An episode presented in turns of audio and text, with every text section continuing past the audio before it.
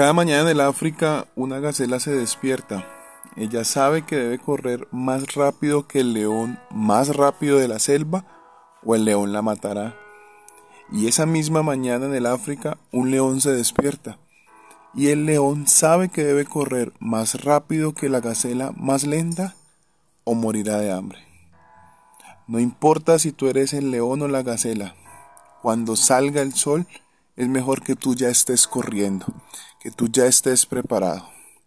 Y la palabra de Dios nos invita en 1 Corintios 16, 13. Estén alerta, permanezcan firmes en la fe, sean valientes y sean fuertes. Y esta es una exhortación y recomendación que nos hace Dios en esta mañana a estar alertas.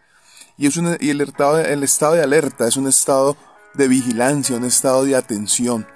Cuando estamos alerta, trabajan todos nuestros sentidos, pero en especial trabaja nuestra vista y nuestro oído, porque están comprometidos en la tarea de detectar algún peligro o alguna amenaza a nuestras vidas.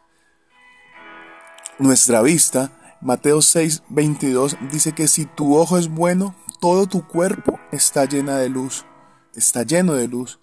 Ese estado de alerta nos invita a que debemos tener mucho cuidado con lo que vemos, para que prestamos nuestros ojos, pero también con nuestro oído, porque Primera de Corintios 15:33 nos enseña que las malas conversaciones, las malas compañías corrompen las buenas costumbres, que dañan el buen carácter. Y debemos estar muy prestos a lo que escuchamos, a las conversaciones que escuchamos o de las cuales participamos. Y nuestro estado de vigilancia, nuestro estado de alerta para poder estar firmes en la fe debe estar atento a lo que vemos, a lo que oímos. Y permanecer es mantenernos sin variar, sin vacilar, sin cambiar de parecer. Permanecer es estar firmes. Permanecer es no movernos de la posición que en Dios hemos adquirido no movernos, no dudar que Dios está con nosotros.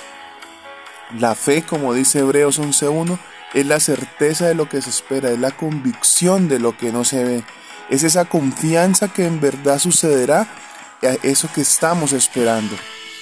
Y debemos estar alertas para permanecer en esa fe, en esa seguridad. Cada uno de nosotros sabemos hoy qué necesitamos y debemos tener la plena certeza que Dios puede darnos todo aquello que necesitamos. Por último, dice que debemos ser valientes y ser fuertes. Y Josué 1.9 dice, mira que te mando que te esfuerces y seas muy valiente. No temas, no desmayes, porque Jehová tu Dios estará contigo a donde quiera que vayas. No es una decisión, no es una opción, es un mandamiento. No temas ni desmayes. No sé si hoy tú seas la gacela o seas el león, pero estés en el lugar que estés, el Señor te dice, no temas, no desmayes, porque Jehová tu Dios estará contigo. Dios te bendiga.